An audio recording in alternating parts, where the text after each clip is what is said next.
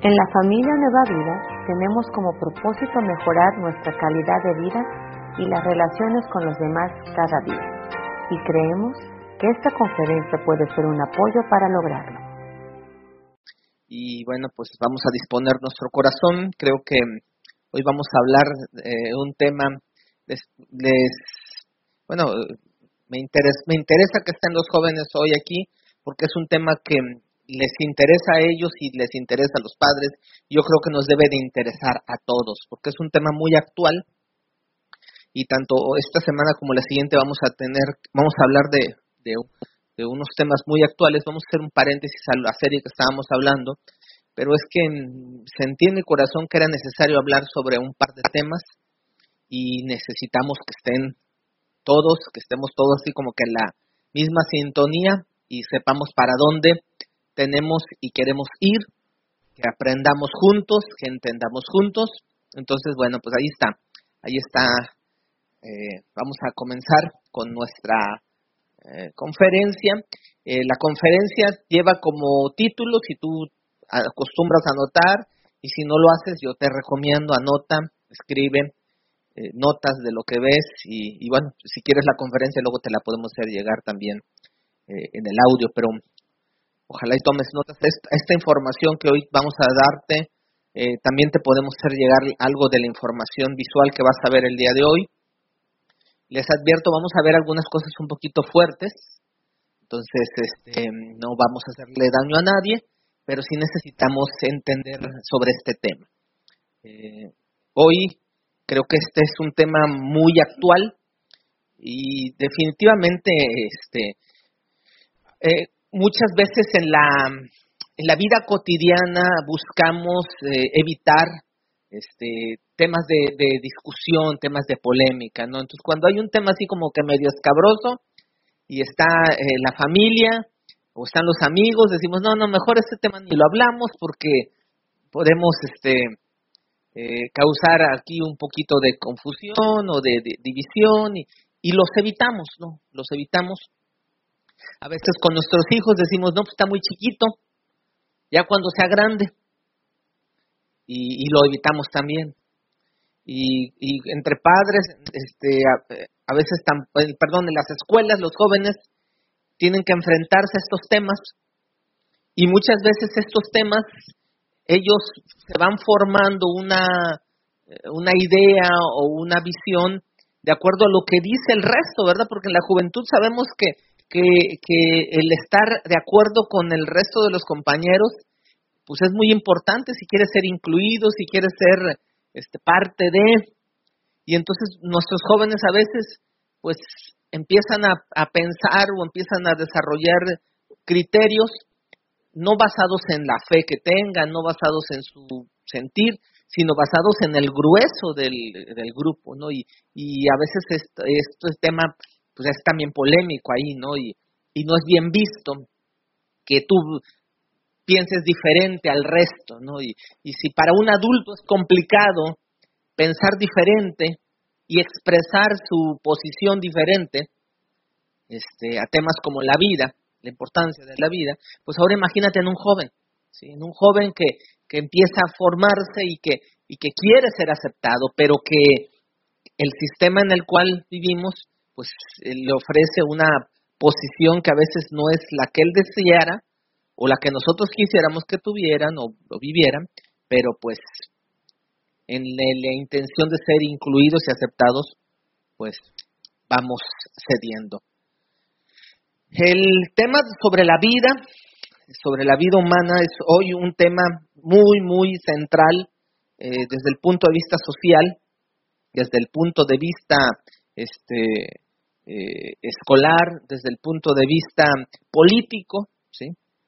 Eh, hoy este tema se está hablando mucho, y de hecho este, las legislaturas eh, en todos los países, los equipos, los aparatos legislativos están hablando y están debatiendo sobre este tema, no sobre la cuestión de derecho a la vida, sobre el aborto.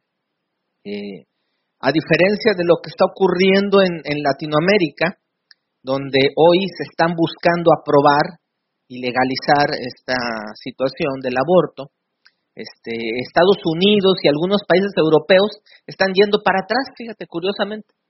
Este, nosotros en la América Latina estamos debatiendo sobre aprobación de esto y en, países como Estados Unidos, España, algunos por ahí, están los debates porque están queriéndose revertir estas políticas porque trajeron grandes problemas sociales, porque aparentemente eran, eran soluciones, pero después se establecieron como problemas. Hoy, de hecho, hoy hay grandes problemas en países europeos producto de la poca vida que se está generando.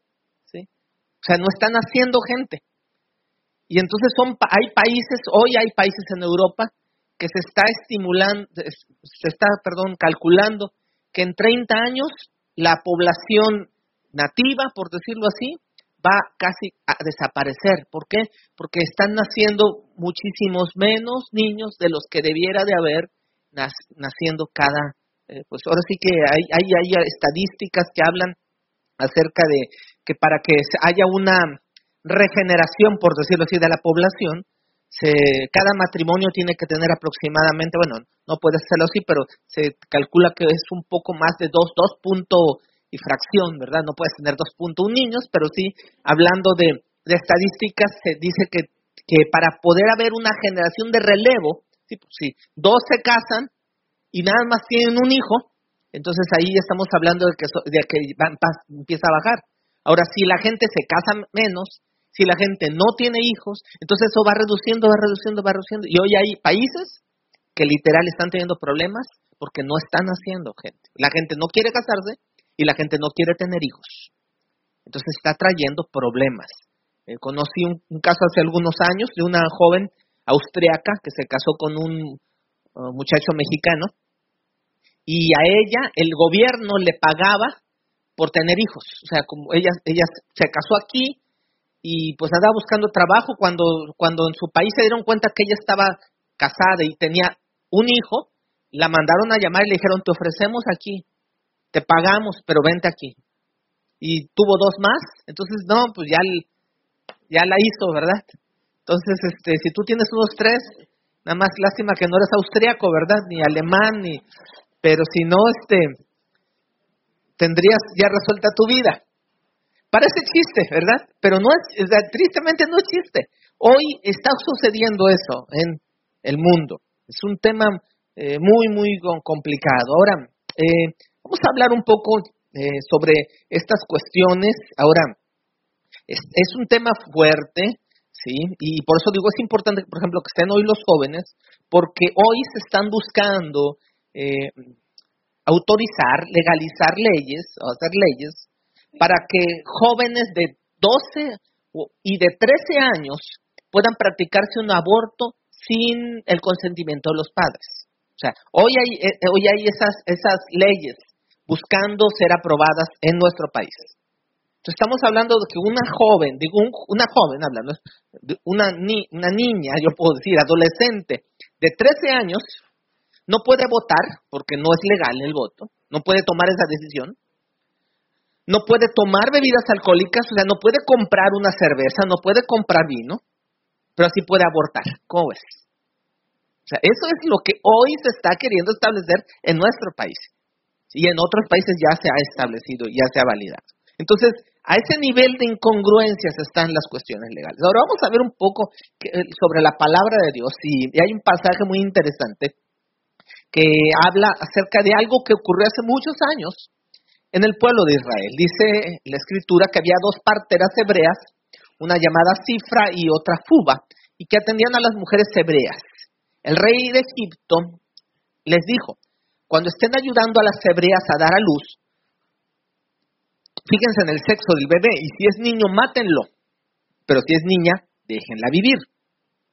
Pero las parteras respetaban a Dios. Este es un punto interesante. Dice, las parteras respetaban a Dios y no hicieron lo que el rey de Egipto les ordenó. Y dejaban que los niños, ¿qué dice? Dejaban que los niños vivieran. Punto muy interesante. ¿Cuál fue la consecuencia? Dice, Dios bendijo a las parteras y los israelitas se multiplicaron y se fortalecieron mucho. Este es un tiempo muy interesante en la época de que, Israel se encuentra en Egipto, lo recordarán algunos, los que han estudiado, eh, estudiaron este libro pasado, ¿no? De Éxodo, justamente se habla un poco de esto. Y era un tiempo en el cual crecieron tanto que estaban viéndose como un problema para el faraón, para el rey de Egipto. Y entonces esa fue la solución. Como había sobrepoblación de judíos, pues hay que matar a los, a los varones en este caso. Hoy se habla que una de las soluciones para la sobrepoblación del mundo es el aborto. O sea, hoy se está manejando como una posición o como una solución para el problema de la sobrepoblación. Ahora, y aquí entra el, mensaje, ¿verdad? ¿Qué es lo que tenemos que hacer? ¿Qué, ¿Qué debe de pensar un creyente, una persona que ama a Dios? ¿Es correcto? ¿No es correcto? ¿Cuándo es correcto? ¿Cuándo no es correcto? ¿Es algo válido? ¿No es algo válido? Ahora, eh, quiero comentar algo antes de, entrar un poquito más al tema. Este, este, como les decía, es un tema delicado, y también es un tema que a algunas personas nos puede traer movimientos mentales, ¿no? Eh, emocionales, por cuestiones que ocurrieron en nuestro pasado. Yo no sé qué es lo que pasó en tu vida en el pasado. Yo no sé si tú en algún momento en el pasado viviste una situación o tuviste que tomar una decisión. Y yo no vengo aquí para condenar a nadie. Si hiciste o no hiciste, si elegiste o no elegiste si tomaste una decisión o no la tomaste. Dios no está buscando condenar al hombre. Dios no está buscando traer eh, culpa al hombre. Dios está buscando traer reconciliación al hombre con Dios. Y si en el pasado tú cometiste una falla, tú cometiste un acto de los que vamos a hablar el día de hoy, déjame decirte, Dios no te quiere condenar. Dios quiere traerte a reflexionar si fue correcto o no, y quiere traer una mejor vida y una mejor calidad de vida a la que tú estás viviendo hoy. Eh, muchas veces tomamos decisiones basados, como les he dicho, ¿no? En lo que la gente piensa, en lo que nuestro medio nos dice, pero dice la escritura que no debemos de imitar las conductas ni las costumbres de este mundo. Esto hoy ya es una costumbre estableciéndose. Pero dice la escritura, más bien dejen que Dios les transforme en personas nuevas al cambiarles la manera de pensar. Tú y yo necesitamos cambiar muchas cosas de nuestra manera de pensar. Hay cosas que tú y yo pensamos que no son lo que a lo mejor debiéramos de pensar, pero fue un pensamiento que en algún momento alguien nos lo plantó y nosotros no lo tomamos, lo creímos y hasta estamos en algún momento de acuerdo. Pero aquí es donde entra el punto. Eso que tú piensas es lo que Dios quiere que piensas. Eso es lo que Dios quiere que sea tu manera de vivir. Como les digo, hablando de los jóvenes. Hoy los jóvenes están en este tema de debate continuo. A lo mejor tú como adulto tienes un pensamiento, pero tu hijo está formándose ese pensamiento apenas. Y a tus hijos cada día y más por las cosas que están por venir, va a haber gente tratando de influirle su pensamiento en este tema. Mi hija me platica cada X tiempo, ¿verdad?, de que hubo un debate sobre el aborto y qué es lo que piensan. Y me dice mi hija, la gran mayoría de mis compañeros están a favor del aborto. Hablamos de, jóvenes de 15 años, de 16 años. Hoy los jóvenes de 15, 14, 13 años están a favor del aborto. Están a favor. Tal vez tú no lo sabes, porque ni siquiera se lo has preguntado, pero hoy los jóvenes en su mayoría están a favor. ¿Por qué? Porque el mundo en el que vivimos, esas conductas, ¿verdad? Les han sembrado ese pensamiento, diciéndoles tantas cosas, que es un derecho, y, bueno, vamos, cosas que vamos a ver el día de hoy. Entonces necesitamos entender que, como les decía, ¿no? Eh, no estamos aquí para condenar a nadie, yo no vengo a condenar a nadie, no, no, líbreme el Señor de tratar de hacerlo. Y si toco ciertas fibras, no es con la intención de hacerte sentir mal, es con la intención de reflexionar y, ¿por qué no decirlo?, levantarnos y salir de aquí con una manera de pensar diferente. Yo aquí sí diría, aquí sí, a mí sí me interesa que tú salgas hoy con una manera de pensar diferente. Si tú hoy piensas que el aborto es algo correcto, yo te quiero eh, decir que desde el punto de vista de Dios, Dios piensa muy diferente. Dios piensa muy diferente. Y necesitamos alinear nuestro pensamiento al pensamiento de Dios, porque el pensamiento de Dios y la voluntad de Dios siempre será buena, agradable y perfecta. Y la nuestra a veces no va precisamente por donde Dios quisiera. Entonces dice la Escritura que cuando nos cambia el pensamiento, aprenderemos a conocer su voluntad, la cual será, como les dije, no buena, agradable y perfecta. Esta semana, si vieron las noticias, creo que muchos de ustedes las vieron, se aprobó la despenalización del aborto en el estado de Oaxaca. Parece algo insignificante Oaxaca, uno de los estados más pobres del país, eh, de la más alta marginación, un gran número de gente analfabeta, un gran número de gente eh, que, que, tienen usos de, de, los, de, los, de los estados que tienen más pueblos con usos y costumbres, no sé si lo sepas. Oaxaca es un, es un estado muy diferente al resto del país, ¿sí? O sea, te encuentras lenguas de todos tipos y tú vas de una ciudad o de un pueblo a otro y a lo mejor son pueblos mixtecos, pero no se entienden entre ellos porque su índice de, de, de, de compatibilidad de su lengua es menor del 20 o 30%. Bueno, esta es otra, otra historia, es lingüística y tantas cosas que hay. Es uno de los estados donde hay más abusos, este, donde hay más gente que huye o que sale, perdón, y que migra para poder tener que vivir, pero por eso justamente Oaxaca es un estado muy estratégico, porque tiene tanta complejidad y hay tantos intereses que ha sido, por decirlo así, un estado donde se buscó políticamente que fuera el segundo lugar del país donde se despenalizara el aborto. Había un lugar solamente en el país que era la Ciudad de México. Después de la semana que acaba de pasar, ya hay dos. Ahora, ¿qué, qué trascendente es esto? Esto es trascendente porque esto está invitando a los demás estados que son autónomos a que realicen también una vía de despenalización de el aborto. Ahora, eh, esto causó grande emoción a mucha gente, no sé si las vieron a, estas personas, a estas mujeres, muy contentas porque pues ahora sí ya, ya se va a poder abortar legalmente, seguramente, ¿sí? porque va a ser un aborto legal, seguro, gratuito. Y están muy felices las mujeres eh, que encabezan estos movimientos feministas en, en Oaxaca. Ahora, fíjate, algo curioso. En la misma sesión, eh, hoy va a parecer una plática como de política, pero no, no es tanto así, pero necesito que, que entiendas algunas cosas. En la misma sesión donde se despenalizó o se aprobó el aborto de seres humanos, entró o se solicitó una iniciativa de ley para darle a los animales bienestar.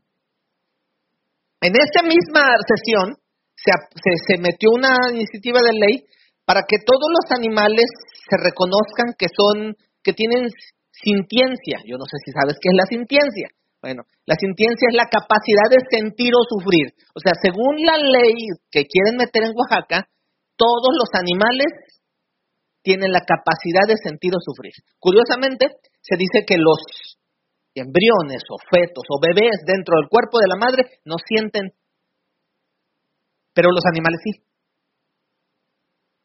¿Sí? Esa misma iniciativa de ley dice que todos los animales tienen el derecho a vivir y ser respetados. No, no sé si lo puedes ver. ¡Qué locura!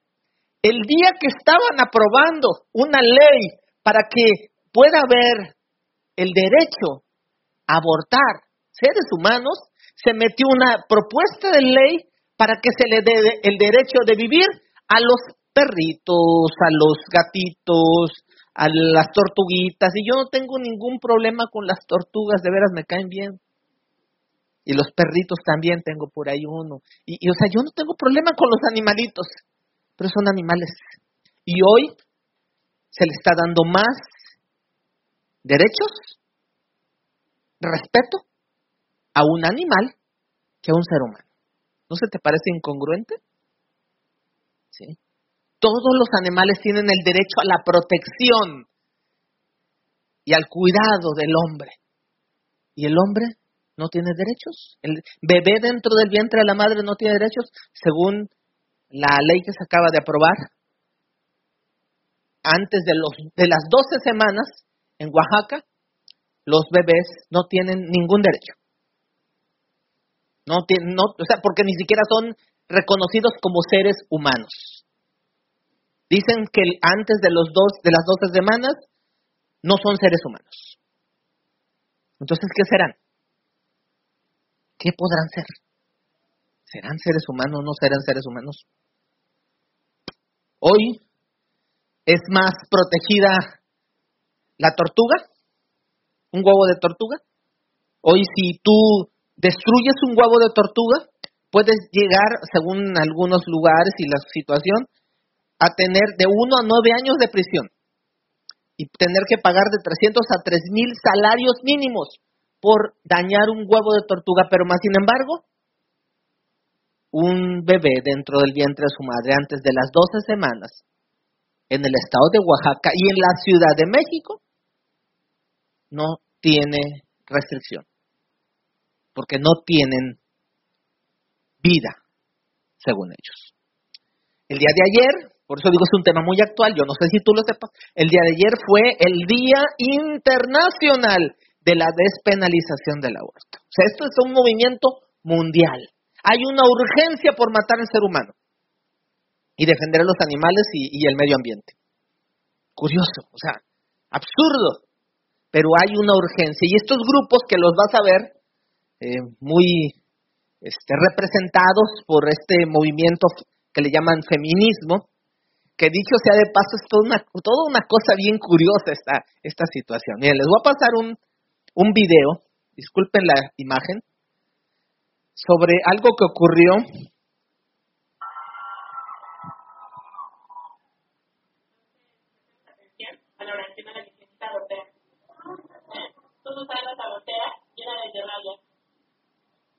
La fuerza es contigo, bendita eres, bendita somos todas las mujeres. Santa Ortega, madre por decisión, lucha con nosotras para que elijamos, incluso si no hay violación.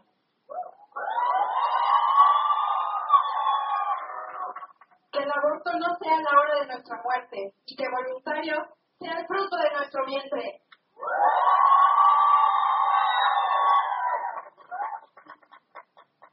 Y ahora que estamos juntas, ahora que dignos ven, abajo el patriarcado se va a caer, se va a caer. Arriba el feminismo que va a vencer, que va a vencer. Ok, este es un pequeño detalle así de esos de este grupo feminista, este radical, eh, que es, eh, yo digo, más hembrista que feminista porque están eh, intentando sembrar el odio de la mujer hacia el hombre, porque según las feministas el hombre es lo peor que le puede haber pasado y que le puede pasar a las mujeres. en países como Argentina, que, que, empezó el feminismo de este tipo a, a luchar hace unos meses, en las pintas que hacen, porque hacen no sé si vieron las noticias de ayer, todo, todo su, manifestación rompiendo vidrios, rompiendo y quemando, pintarrajeando y no pasa nada porque son gente que hay que respetarlas. ¿sí?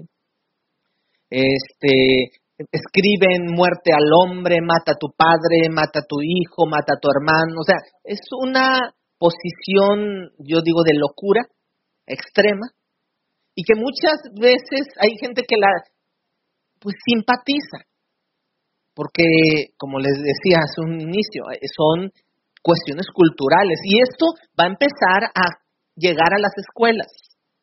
Entonces por eso jóvenes tienen que estar pues firmes en su fe, porque al rato no te extrañes, va a haber manifestaciones de este tipo en las calles en Poza Rica. Ya, ya ocurre de la Ciudad de México. No sé si vieron dónde estaban estas mujeres manifestándose. Estaban en la UNAM, en una universidad. Al rato lo vas a ver aquí en las universidades. Si nosotros seguimos pensando que esto es un tema que no es importante. Y si sigue ocurriendo como en muchos lugares que en las iglesias tampoco les hablamos de esto porque es un tema poco espiritual.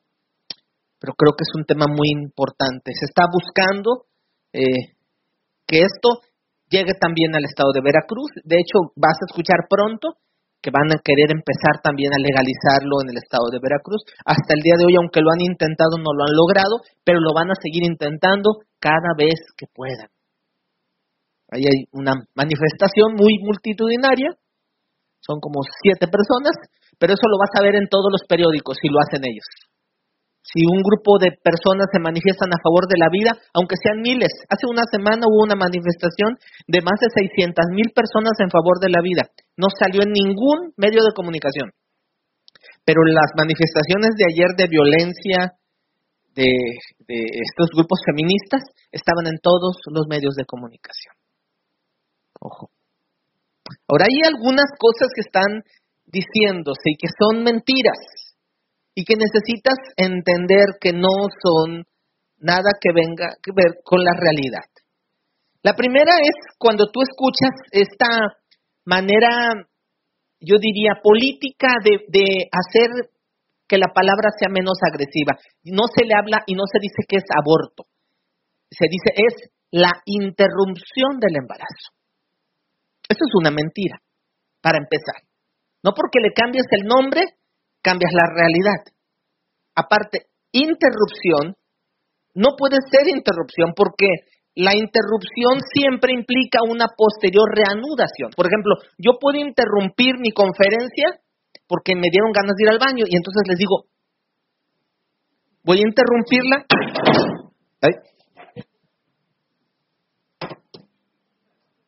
¿Ya despertó alguien que estaba dormido? La interrumpo, me voy al, al baño y regreso. Ahí interrumpí la conferencia. Pero el aborto no es una interrupción porque no hay reanudación. El aborto se termina con la vida y no hay manera de reanudarla. Entonces es una mentira. Pero más sin embargo se oye menos agresivo, interrupción del embarazo, lo vas a escuchar. Por eso le quitan ese nombre. Otra mentira, el aborto es un derecho de la mujer. Ok, las mujeres tienen derechos, pero el problema es que aquí esto no tiene que ver con la mujer totalmente, tiene que ver con un ser diferente que está dentro del cuerpo de la mujer. Pero es un ser que tiene un ADN único e irrepetible. Tiene un ritmo cardíaco distinto, ¿sí? Puede tener aún un factor de sangre distinto. ¿Sí? Tiene sus propios órganos y es una vida aparte. Más sin embargo, esta posición habla de que el aborto es un derecho de la mujer. ¿Y los derechos del bebé?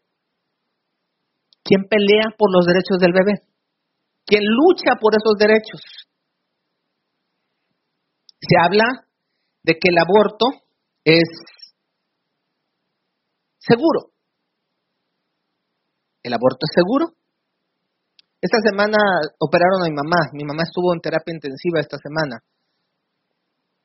Cuatro días. Y yo estuve allá pasando un, un tiempo cuidándola. Y la tuvieron que operar. Y era una operación sin riesgo, donde nos hicieron firmar que podía perder la vida. Cualquier operación de cualquier tipo no es segura. Y más si hay anestesia de por medio. Pero aunque no haya anestesia de por medio, ninguna operación es segura, y menos una operación que es a ciegas, como la es el aborto. El aborto es una operación a ciegas, donde puede haber un sangrado, donde puede haber y donde puede lastimarse el útero, perforarse y perder la vida. Hay un alto riesgo. ¿sí? No siempre ocurre, pero hay un alto riesgo. El aborto es libre, dicen. Ok. Vamos a, vamos a, a, pensar y vamos a tomar esto como una como un pensamiento de, una persona, de una mujer. Está tomando libertad, pero regresamos al punto. ¿Y la libertad de vivir del bebé? ¿Quién aboga por él? El aborto es un tema de salud, dicen las personas, de salud pública.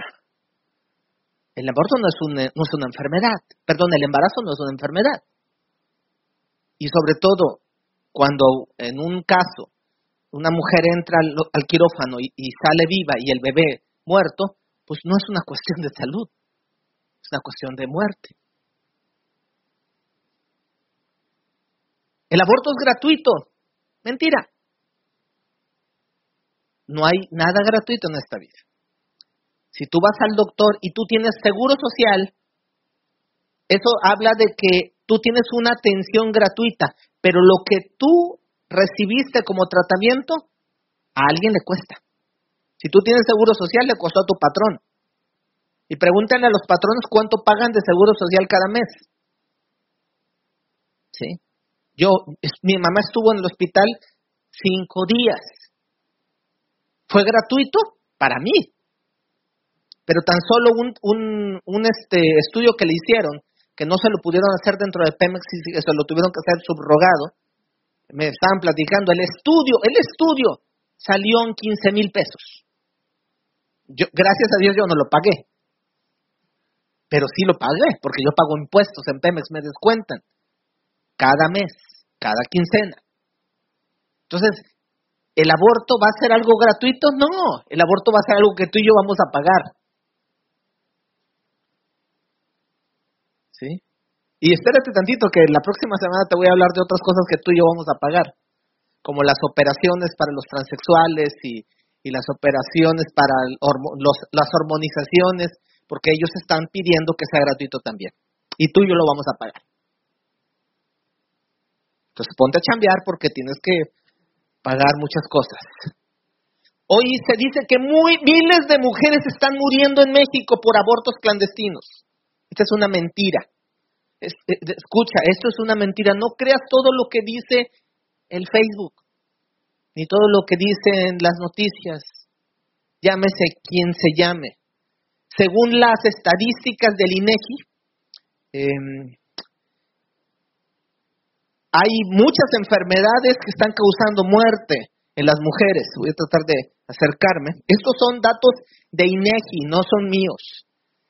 La principal, la principal causa de muerte en las mujeres, según el INEGI, hace dos años, porque todavía no tenemos datos de este año, según el INEGI, la principal causa de muerte de las mujeres es enfermedades del corazón. Más de 66 mil mujeres están muriendo por enfermedades del corazón cada año. La segunda, escucha, es la diabetes. 54 mil mujeres murieron en el 2017 a causa de la diabetes. Ese sí es un problema. Enfermedades cerebrovasculares, 17 mil. Pulmonares, 11 mil. Del hígado, 10 mil. Por influenza, 9 mil. Por accidentes, 8 mil. Insuficiencias renales, 5 mil. Y dice, y ciertas afecciones originadas en el periodo perinatal, 5 mil. O sea, hasta el número 10 hay cosas que tienen que ver con cuestiones de la natalidad. Y dentro de esas cuestiones, no todas son al aborto. Hay cuestiones de eh, preeclampsia, eh, hay muchos factores. Entonces, yo me di a la tarea de investigar cuántas mujeres están muriendo en México aproximadamente por abortos. Según las estadísticas, murieron en el 2017 35 mujeres. ¿Miles mujeres? No. No fueron ni siquiera 100. No estoy diciendo que no sea lamentable. Lo que estoy diciendo es que es una mentira que miles de mujeres mueren, que es un argumento que se da para validar estas leyes. Dicen, es que están muriendo miles. No es cierto, no están muriendo miles. Eso es una mentira. Otra mentira dice, muchas mujeres, miles de mujeres están en cárcel por aborto. ¿Has escuchado eso? Que hay muchas mujeres en la cárcel por, por practicarse el aborto. Un diputado se dio a la tarea de investigar cuántas mujeres estaban presas en el país a causa de un aborto y mandó una solicitud a la este, Secretaría de Transparencia de, de la Secretaría de Gobernación, metió un documento y respondió la Secretaría de Gobernación con datos con datos, pues, eso fue en el 2018. En el 2018, en, el, en la Ciudad de México, se vio que solamente había 16 personas procesadas por aborto y las 16 son hombres. Miles de mujeres en la cárcel. No sé si escuchaste, amnistía para las presas por aborto. En todo el país se salió la misma estadística y ahí sí, en todo el país se encontró la gran suma de cinco casos. Hay cinco casos de mujeres que están presas hoy en México por cuestiones del aborto. No digo que sea penoso, pero yo digo no es un problema social. Entonces, ¿qué quiere decir? ¿Por qué está esto? Porque es político. Porque hay gente interesada en decir que el feto del ser humano no es un ser humano, es un conjunto de células. No tiene vida aún. No tiene vida aún. ¿Será que esto no tiene vida? Miren, este es un, bebé de 12 semanas.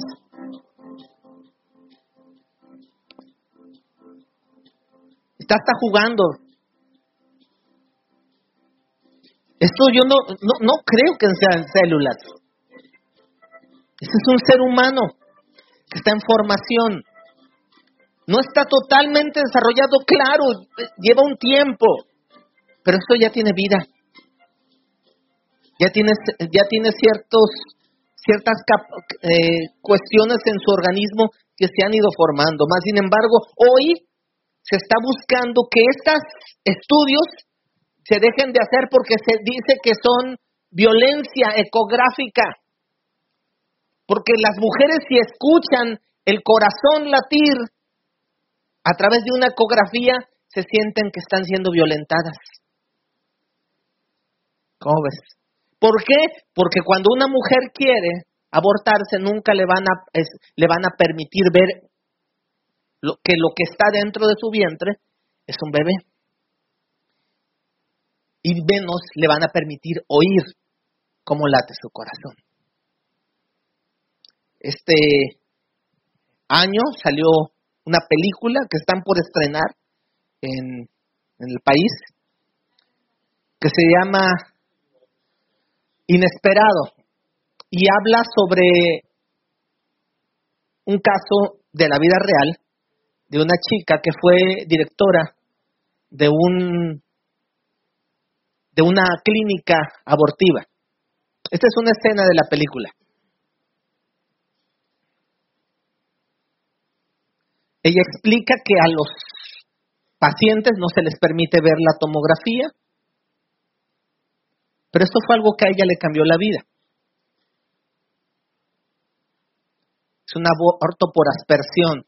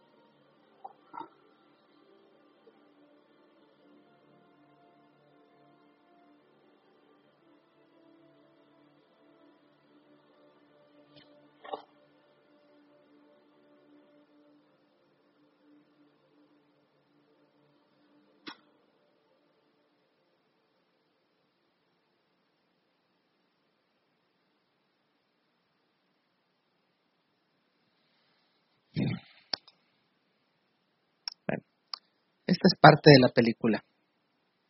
Si sale, ojalá la puedan ver. Va a concientizar a más de uno. Éxodo capítulo 23, versículo 25 y 26 dice, si adoras al Señor tu Dios, Él bendecirá tu alimento y tu agua. Yo alejaré de ti la enfermedad.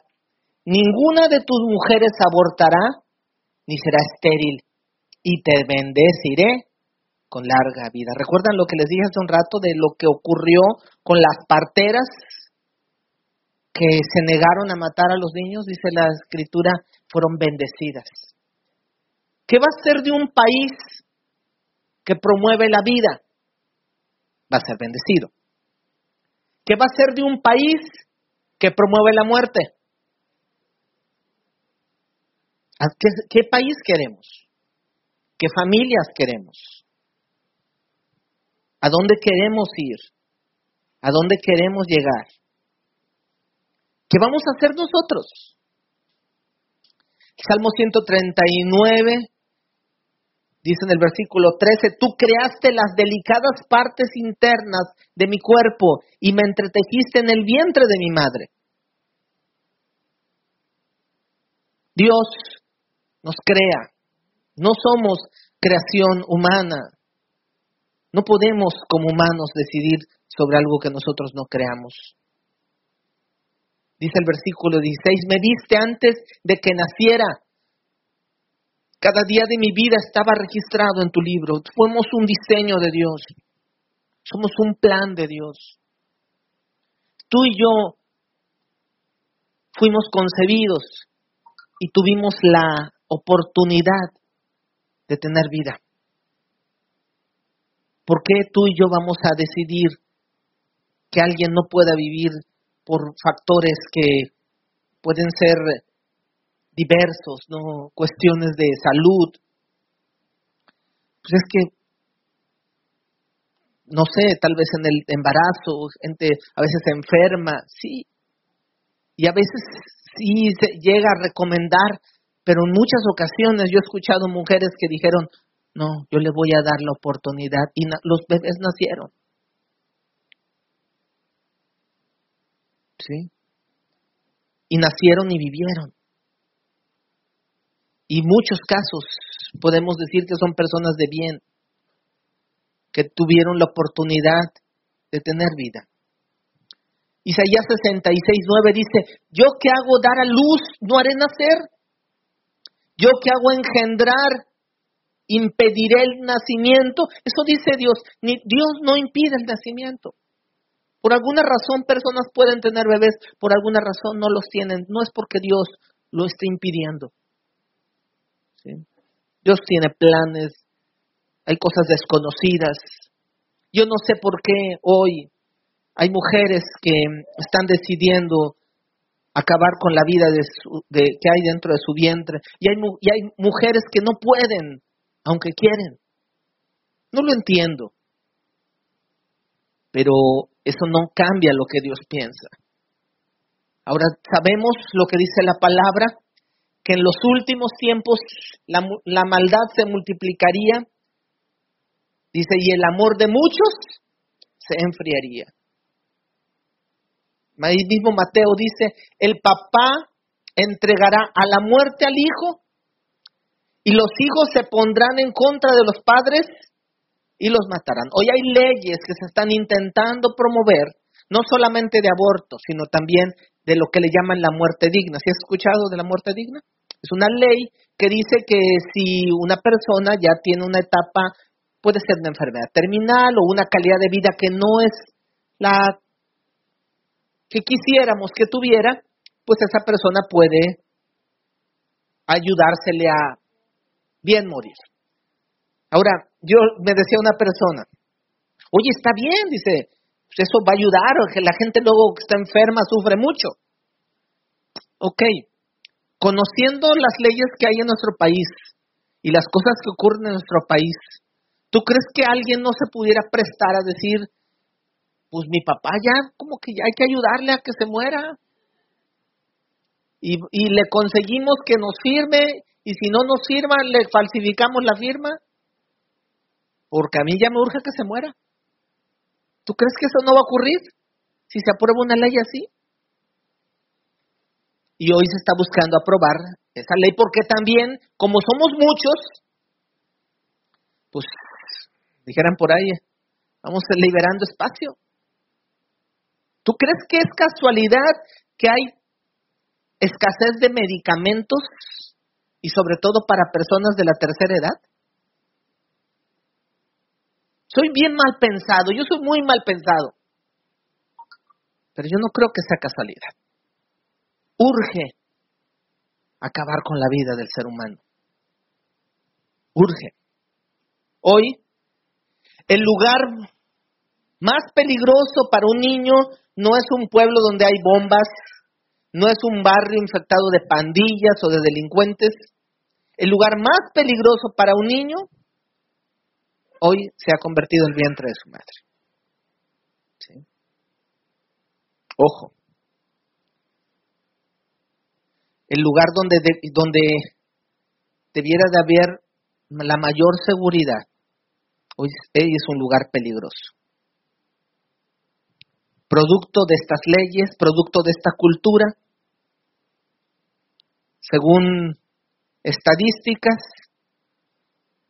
están muriendo más de cuatro mil niños diarios en todo el mundo. 183 cada hora, tres cada minuto. Mientras yo estuve dando la conferencia, llevo 50 y algo de minutos, en todo el mundo ha habido más de 100 abortos mientras yo estoy hablando. Y esto lleva años que se empezó a, aprobar. Eh, se habla de millones de niños que han muerto gracias a estas leyes, millones de personas que no tuvieron la oportunidad que tú y yo tenemos, porque ¿Para qué traemos a vivir a este mundo, a niños a sufrir? ¿Y por qué les vamos a quitar la oportunidad de decidir a ellos? Yo no sé tú. Yo sí he sufrido. Pero yo le doy gracias a mi mamá, que cuando a mi mamá le dijeron que me abortara, porque yo era el sexto hijo, mi papá la acababa de abandonar. Mi mamá no tenía trabajo. Mi mamá estaba enferma. Y le decían, ¿para qué un hijo más?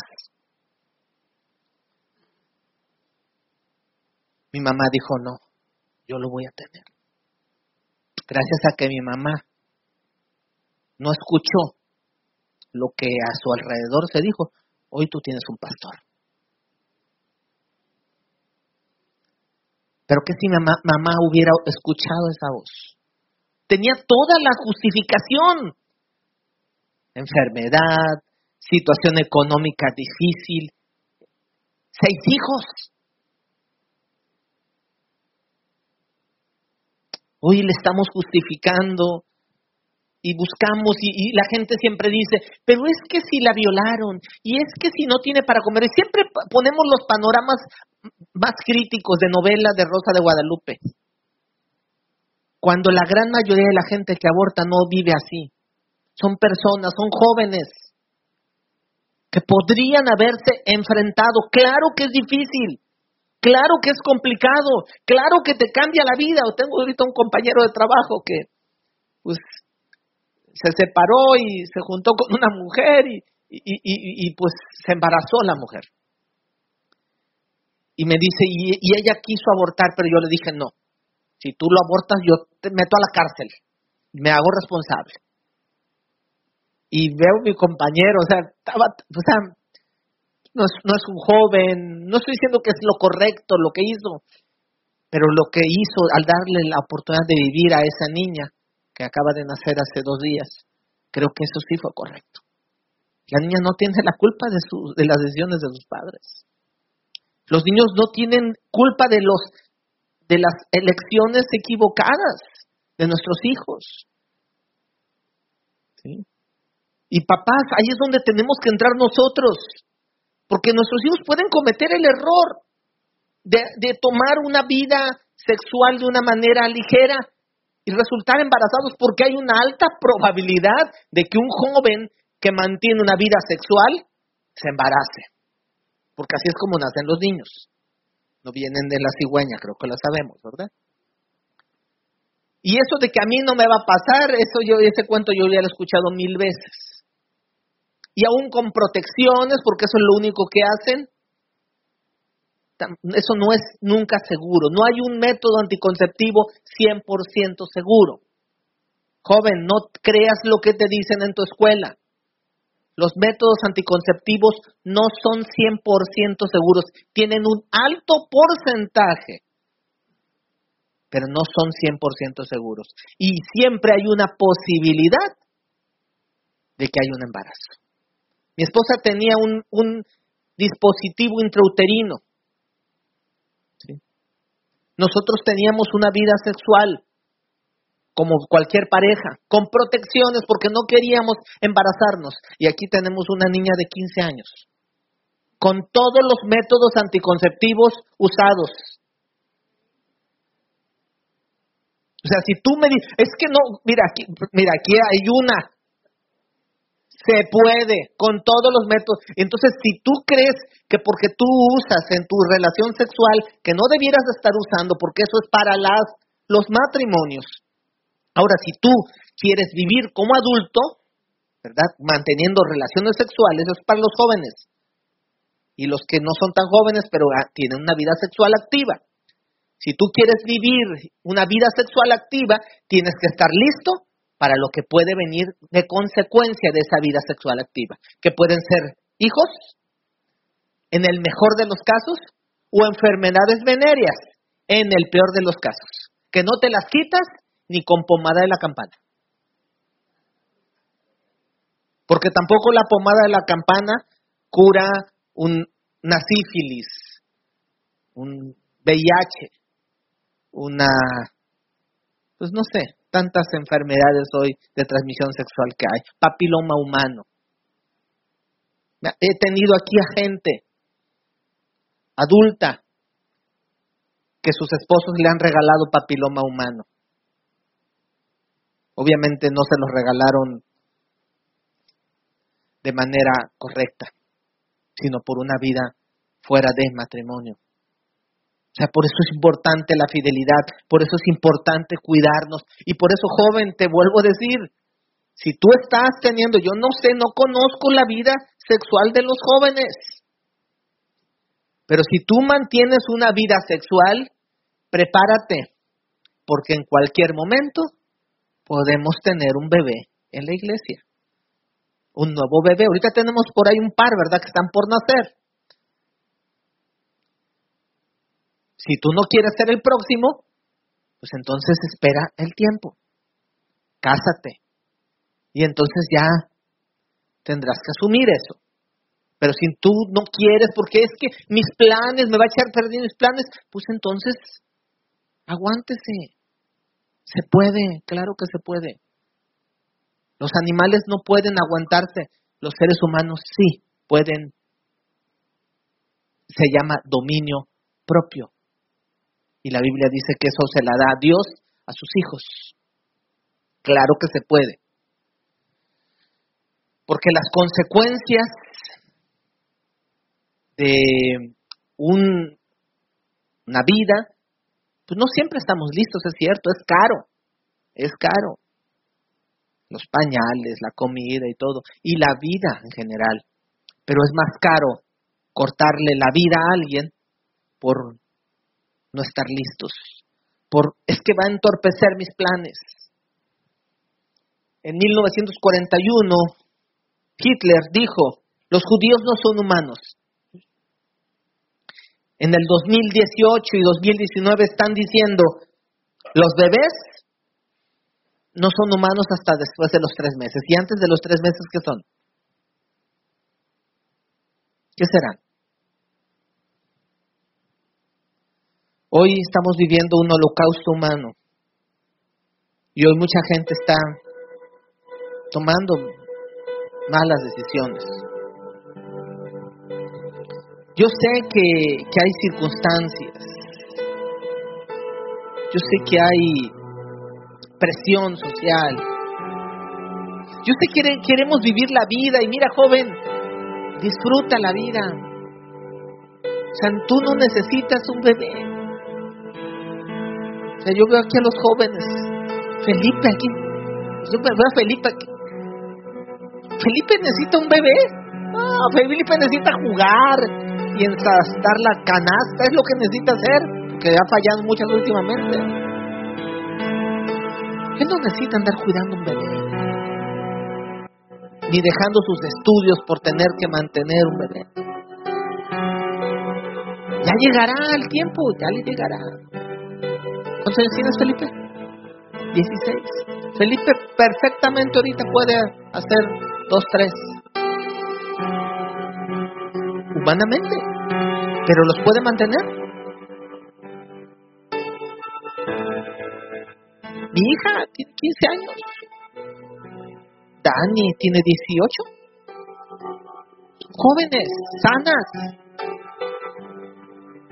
que tienen que vivir su vida y disfrutar. Sea, no, es tiempo de andar cambiando pañales. Ya llegará el tiempo. Y ya se tendrán que desvelar y ya tendrán que trabajar y batallar así como uno batalla con ellos. Y amar así como uno les ama a ellos porque en la vida humana es un regalo, es una bendición. Sean las circunstancias que sean. Yo debatí hace unos días con una persona justamente esto. Y curiosamente las personas que generalmente están a favor es porque en algún momento alguien, familia de ellos, lo hizo o ellos mismos lo hicieron. Entonces no porque tú hiciste algo quiere decir que sea correcto. Y si hiciste algo así y fue porque te dejaste llevar, yo te quiero decir, Dios no te condena, pero necesitas cambiar de manera de pensar. Dios tiene algo bueno para ti, pero lo que más tiene Dios para ti es el perdón. Dios tiene para ti una nueva etapa Dios quiere hacer algo nuevo en tu vida. Yo no sé si tú estabas o estás a favor del aborto, porque tampoco estoy aquí para tratar de convencerte. Y si tú quieres decir que estás a favor, puedes estar a favor. Mi pregunta es, si tú estás a favor de la muerte y Dios está a favor de la vida, ¿de qué lado quieres estar? ¿Quieres estar del lado de la sociedad que promueve esas libertades inventadas o quieres estar del lado de Dios, el autor y consumador de la vida? Hoy, he aquí pongo delante de ti, dice la palabra, la vida y la muerte, bendición y maldición. Y dice, escoge, ¿tú qué quieres? ¿Quieres bendición? ¿Quieres maldición? Dios, Dios nos ama y Dios nos cuida y Dios nos protege. Y mira, yo te podría decir aquí algo. Hoy aquí tenemos jóvenes y ningún joven que está hoy aquí si resultara embarazado o embarazar a alguien, sí, porque hablando de los jóvenes, hombres, embarazaran a su novia o las muchachas que resultaran embarazadas. Yo, yo sé que hoy aquí ninguno se moriría de hambre su bebé. Les va a cambiar la vida, les va a trastornar la vida, pero no se morirían de hambre. va a estropear tus planes. Bueno, pues entonces pensémoslo antes, no después. No se evitan las malas decisiones, después se evitan antes. Disfruta, como por eso les digo a los jóvenes, por eso quería que estuvieran aquí, disfruten sus 15, 16, 18, 20 y puedes si quieres 22, 24, 26. Hay tiempo. Y si quieres casarte a los 18, también. echamos la bendición también. Y échale ganas. ¿Cuál es el problema? Cada quien decide. Pero no decidas por alguien más. Pero no le quites a alguien más la oportunidad. Y si Hoy, como les decía, y si hoy tú empiezas a entender la importancia de eso, yo te quiero decir, párate firme porque va a haber presiones en tu escuela. Yo, yo les puedo hacer llegar, tengo un libro, me lo, lo acabo de comprar hace un poquito, un libro electrónico sobre el aborto, sobre toda, pero desde el punto de vista legal, este, cuestiones legales, cuestiones médicas, o sea, alguien quiere más información, se la mando para que tengas argumentos, para que dejes solamente de decir, es que el pastor dijo, no, no, no, es que aprender a defender tu fe, a conocer a tu Dios y a defender la vida, porque hoy estamos en una etapa en la cual tenemos que defender la vida. Y si la iglesia no lo hace, ¿quién lo va a hacer? Está llegando el tiempo de que tenemos no solamente que estar tomando una posición, sino también una acción. Y la próxima semana les voy a dar un reto que como a los padres nos está llamando Dios a tomar acciones. Entonces, jóvenes, cuiden sus vidas. Adultos, cuidemos a nuestros jóvenes. Reconciliémonos con Dios. Hace un año hablé sobre este tema y, hubo por ahí un par de personas que me dijeron yo practico un aborto, esto y lo otro, y, he sufrido toda la vida. Y oré por esas personas y, yo sé que Dios sanó sus corazones. O sea, lo que quiero decirles es, esto trae consecuencias no de un día ni de dos, de toda la vida. No necesitas vivir con eso. Dale la oportunidad a la vida. Date la oportunidad de pelear por la vida. Ponte de pie, por favor, quiero que podamos orar. Y yo quiero animarte a que defiendas la vida, a que perdones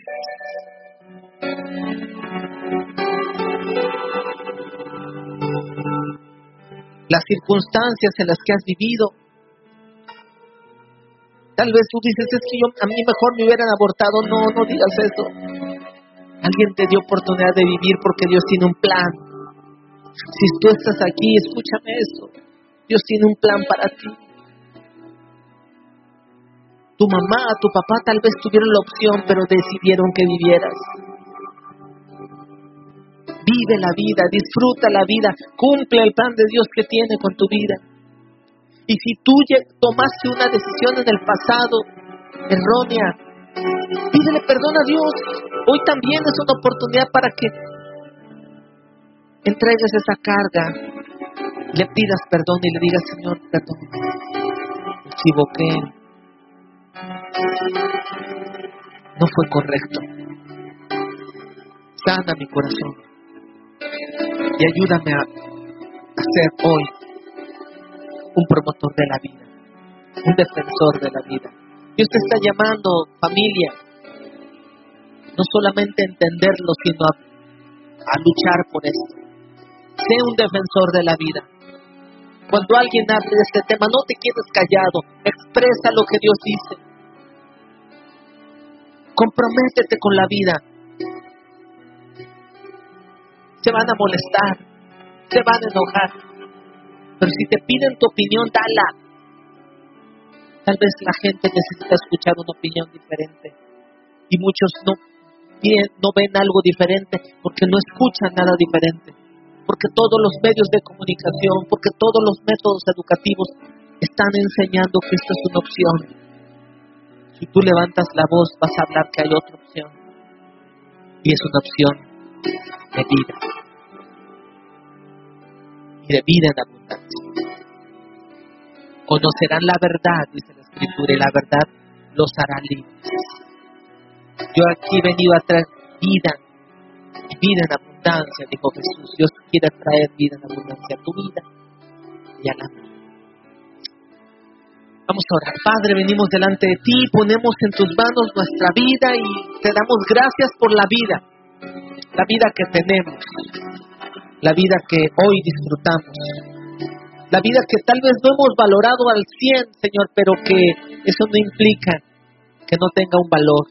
Hay un gran valor en la vida. Señor, oramos por los jóvenes que puedan tomar decisiones sabias y que si se equivocan le den la oportunidad a la vida. Libra a nuestros jóvenes de practicarse un aborto o de sugerir un aborto. Libra a nuestros jóvenes de incitar un aborto o de vivir un aborto. Que nuestros jóvenes sean generadores de vida. Que nuestros jóvenes puedan vivir una vida y una vida en abundancia. Y que nosotros como adultos podamos, Señor, disfrutar, conocer y sembrar vida. Gracias te damos, Señor. Pon la mano en la persona que está al lado tuyo. Te quiero pedir un favor. Y ora y di, Señor, yo bendigo la vida del que está a mi derecha, el que está a mi izquierda. Su vida es valiosa. Alguien le dio la oportunidad de vivir. Yo bendigo al que le dio la oportunidad de vivir y lo bendigo a él, lo bendigo a ella, Señor, porque su vida va a dar fruto. Porque tú tienes un plan para su vida, Dios. Y lo vas a cumplir, Señor. Gracias porque ella, porque él, porque ella son una bendición para mi vida. Y es una bendición y, y será una bendición para más personas. Señor, yo lo bendigo, yo la bendigo. Y declaro vida y vida en abundancia. Un plan y un propósito cumpliéndose para tu gloria y para tu honra. En el nombre poderoso de Jesús. Amén. Y amén. Vamos a terminar familia y vamos a recoger nuestras aportaciones. Con esto nos vamos y, y, y antes de terminar yo te quiero decir, viene una lucha, prepárate, viene una lucha, pero si estamos capacitados podemos enfrentarla mejor.